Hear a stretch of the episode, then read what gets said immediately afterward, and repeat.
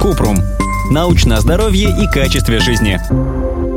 Нужны ли витамины или добавки при грудном вскармливании? При разнообразном и сбалансированном питании кормящая мама может получить все нужные витамины, но не всегда. К тому же, давайте честно, разнообразно и сбалансированно питаются только диетологи, и то не все. Что есть? При грудном вскармливании среди белковых продуктов лучше выбирать нежирное мясо, яйца, молочные продукты, бобы, чечевицу и морепродукты с низким содержанием ртути. Нужно обязательно включать в рацион цельнозерновые продукты, фрукты и овощи. Кормящая мама должна получать на 330-400 калорий больше суточной нормы. Для этого нужно выбирать продукты, которые богаты питательными веществами. Ломтик цельнозернового хлеба со столовой ложкой арахисового масла, 230 граммов йогурта, 2-3 банана или яблока. Витамин D и грудное вскармливание. С середины осени и до начала весны людям может не хватать солнечного света и, соответственно, витамина D. Его не пьют в комплексе поливитаминов, а назначают отдельно. Взрослым 10 микрограмм ежедневно, беременным и кормящим женщинам 15 микрограмм или 600 МЕ. Это примерно 100 грамм селедки, 85 граммов лосося или 250 граммов тунца. Ребенку витамин D нужен, чтобы усваивался кальций и фосфор. Его недостаток может вызвать рахит, размягчение и ослабление костей. Грудное молоко само по себе не обеспечивает младенцев достаточным количеством витамина D.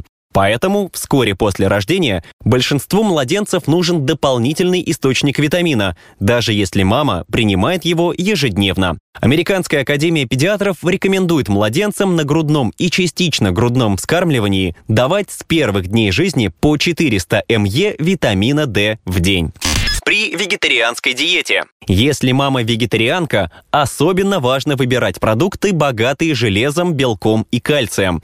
Что это за продукты? Много железа содержится в обогащенных злаках, листовых зеленых овощах, горохе, чечевице, сухофруктах.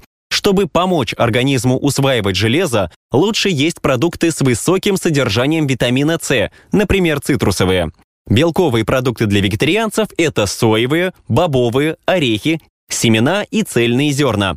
Другой вариант – рыба, яйца и молочные продукты.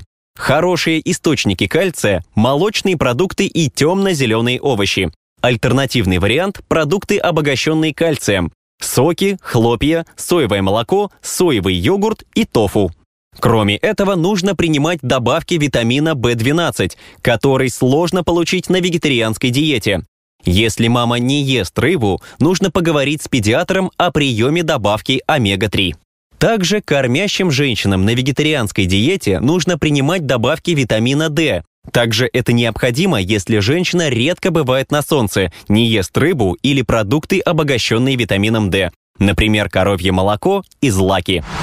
Ссылки на источники в описании подкаста. Подписывайтесь на подкаст Купрум, ставьте звездочки, оставляйте комментарии и заглядывайте на наш сайт kuprum.media. Еще больше проверенной медицины в нашем подкасте без шапки. Врачи и ученые, которым мы доверяем, отвечают на самые каверзные вопросы о здоровье. До встречи!